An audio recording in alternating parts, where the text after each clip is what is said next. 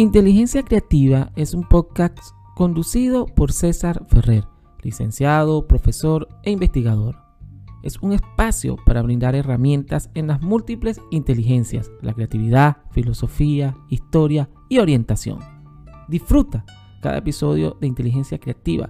Suscríbete y comparte cada episodio. Inteligencia Creativa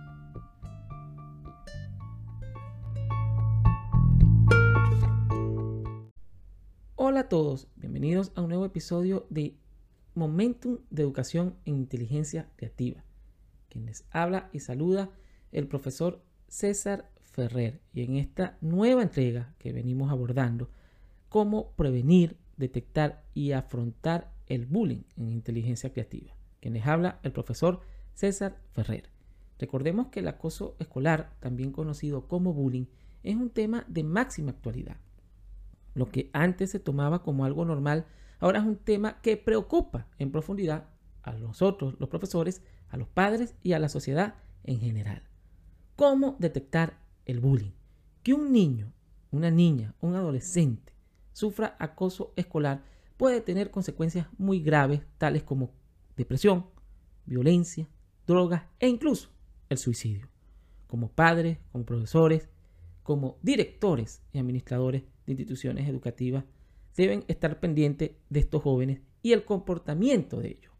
Para prevenir es necesario educar en la no violencia y por supuesto procurar consolidar el lazo de comunicación con sus hijos, con sus estudiantes y con los jóvenes. Es un trabajo paulatino que empieza en casa y se fortalece en las aulas de clase. Es decir, las escuelas son uno de los principales espacios de socialización, donde no solo se va a adquirir conocimiento, sino que se va a aprender a convivir y a respetarnos. Es decir, que hay unas claves que tanto padres como profesores debemos llevar a cabo. Por ejemplo, como padres, el niño estar atento a ciertas actitudes, como por ejemplo, si eh, tu hijo, el niño, el joven, al que representa, de repente evita la escuela o ciertos lugares y gente, los sitios a los que antes iba contento, ahora no le gusta y se siente incómodo, es por algo. Si se hace el enfermo con frecuencia para no tener que enfrentarse a las situaciones a las que le teme. Su personalidad cambia, cada vez es más retraído y pasivo, aunque puede darse una situación contraria y cada vez sea más activo y agresivo no controla su cuerpo y pierde o rompe objetos constantemente, no está centrado, está muy triste y llora de manera más habitual. Se le puede percibir contusiones o lesiones que él intenta ocultar. Sus calificaciones han bajado notablemente en la última época, en el último semestre o laxo. No rinde de la misma manera como lo hacía antes. Cambios importantes en su comportamiento, como por ejemplo a la hora de dormir, la comida. Eh, comunicar y prevenir el acoso es importante. Comunicar o solidarizarse con la víctima ante un acto violento. Estar alerta ante cualquier cambio de conducta. Incentivar una buena comunicación. Trabajar para que tenga una buena autoestima tu niño, tu joven, tu estudiante. Enseñarle a resolver problemas por sí mismo en el marco del respeto. Recordemos que en el episodio anterior de qué es el bullying y cómo prevenirlo, tenemos las definiciones, los conceptos y los tipos de bullying que están presentes. Es decir, los padres, los profesores, las madres y las instituciones educativas donde socializan nuestros jóvenes, nuestros niños, adolescentes. Es un espacio donde pasan una gran parte del día y es importante que estas instituciones los profesores y los que hacen vida en este hecho educativo estén pendientes a los diversos factores que pueden generar acoso escolar y también quiénes son las víctimas y reconocer a los victimarios. ¿Para qué?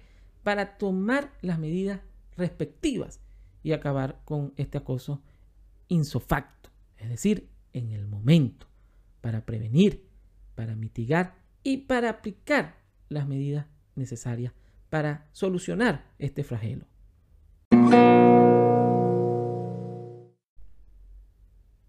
Ahora bien, ¿cómo enfrentarse al bullying como padres, como educadores? Cuando se ha detectado que el niño sufre maltrato escolar, hay que seguir una regla de pauta. ¿Para qué? Para evitar que éste aumente. Lo primero que recomiendan y debemos hacer como profesores, como padres, como gerentes de una institución educativa, es sentarse a hablar con el niño y lograr que éste confíe en ti.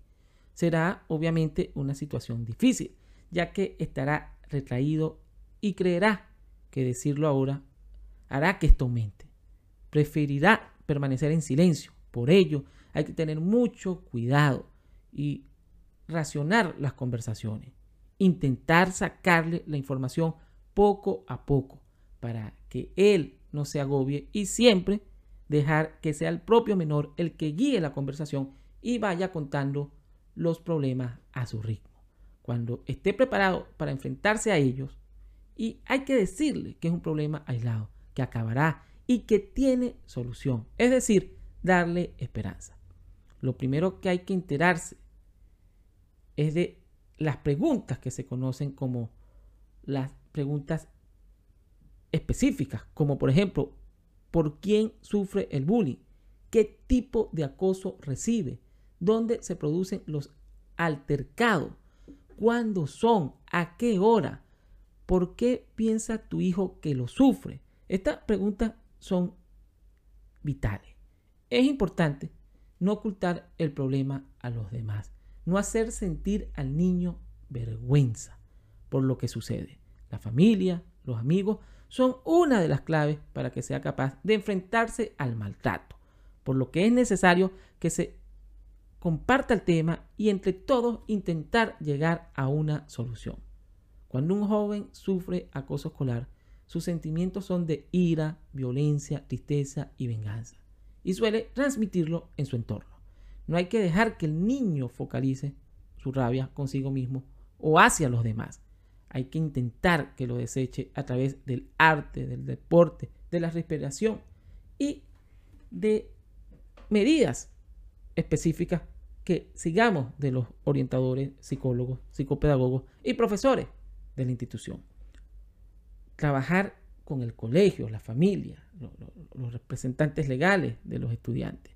Es muy importante que los colegios y las familias luchen en conjunto contra este hecho. Así, desde el momento en el que se instruye el problema, hay que concertar una reunión con los responsables del centro. Hay que tener cuidado cómo se hace, ya que el menor puede ser reacio a esta opción. Para él, el profesor es el contrario, una persona que puede hacer que el asunto vaya a peor por considerarlo un problema. Hay que explicarle que es necesario, que el profesor está ahí para ayudarlos en todo y que la única manera de salir de este maltrato es trabajar todos juntos. Es decir, es de vital importancia esa unión de los padres con el profesor y la institución. ¿Para qué? Para trabajar y buscar solución a un hecho que puede ir aumentando con los meses, con los años y por supuesto afectando en el futuro a los demás compañeros de estudio, porque ese que es abusador también abusará de otros en el futuro. Los estudiantes que son víctimas del acoso escolar pueden sentirse abrumados, deprimidos o ansiosos. Si su hijo, si su estudiante confronta problemas en la escuela o con sus amigos como resultado del acoso, un profesional de la salud mental, como por ejemplo un psicólogo, el psicopedagogo, puede ayudarle a crear resiliencia y confianza en sí mismo. Esto le permitirá ser más exitoso tanto en el aspecto social como en el académico. Tanto los estudiantes como los padres y los padres de los niños acosadores, como las instituciones, el director y los profesores, deben trabajar en conjunto. Trabajar para seguir unas normas, una regla que permita un ambiente sano de tolerancia, de paz, de respeto, de inclusión y de debate de las ideas sin violencia. Es decir, donde podamos compartir y resolver los problemas pero es vital el trabajo en equipo. el trabajo grupal. ¿Por qué? Porque es lo que permitirá este éxito y por supuesto mitigar al máximo el acoso escolar o bullying, como también se le conoce. Esto es inteligencia creativa, les habló el profesor César Ferrer. Les recuerdo suscribirse a las distintas plataformas de donde nos escuchan y si te gustó este episodio, compártelo. Inteligencia creativa.